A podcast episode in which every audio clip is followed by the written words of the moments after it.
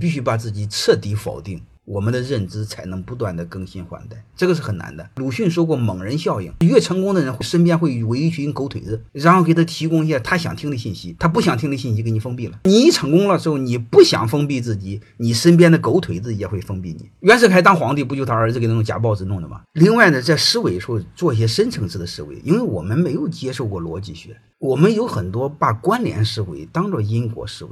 你比如就和动物似的，公鸡叫了，太阳就出来了。它是关联思维，它不是因为公鸡叫太阳就出来，你公鸡不叫它也出来，这就是不严谨的逻辑。还有一个就是喝红酒的人都健康，我告诉你，很健康的人他不喝红酒照样健康，因为喝红酒的人有钱才健康，不是因为喝红酒健康，有的是弱关联，它不是一个严谨的逻辑推理。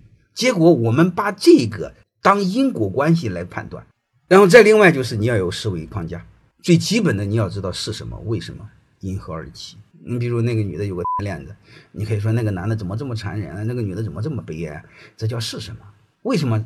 你能给我解释一下？因何而起？你给我解释一下。就是往下推一下，这是最基本的结构。如果你不把因何而起解了，没有用。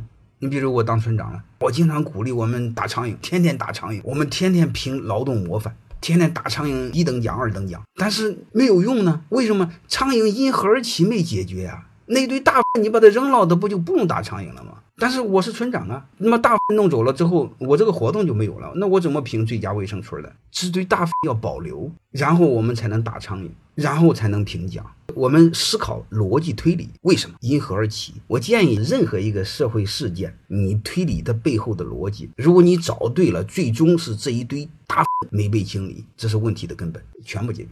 那你说不能解决，不能解决。他也教你如何看透事物的底层规律。所有的事儿，如果你看事儿能入木三分的时候，你的行为、你配置资源、你做未来的规划，都和其他人完全不一样。就是你将有极高的竞争力。欢迎大家的收听，可以联系助理加入马老师学习交流群：幺五六五零二二二零九零。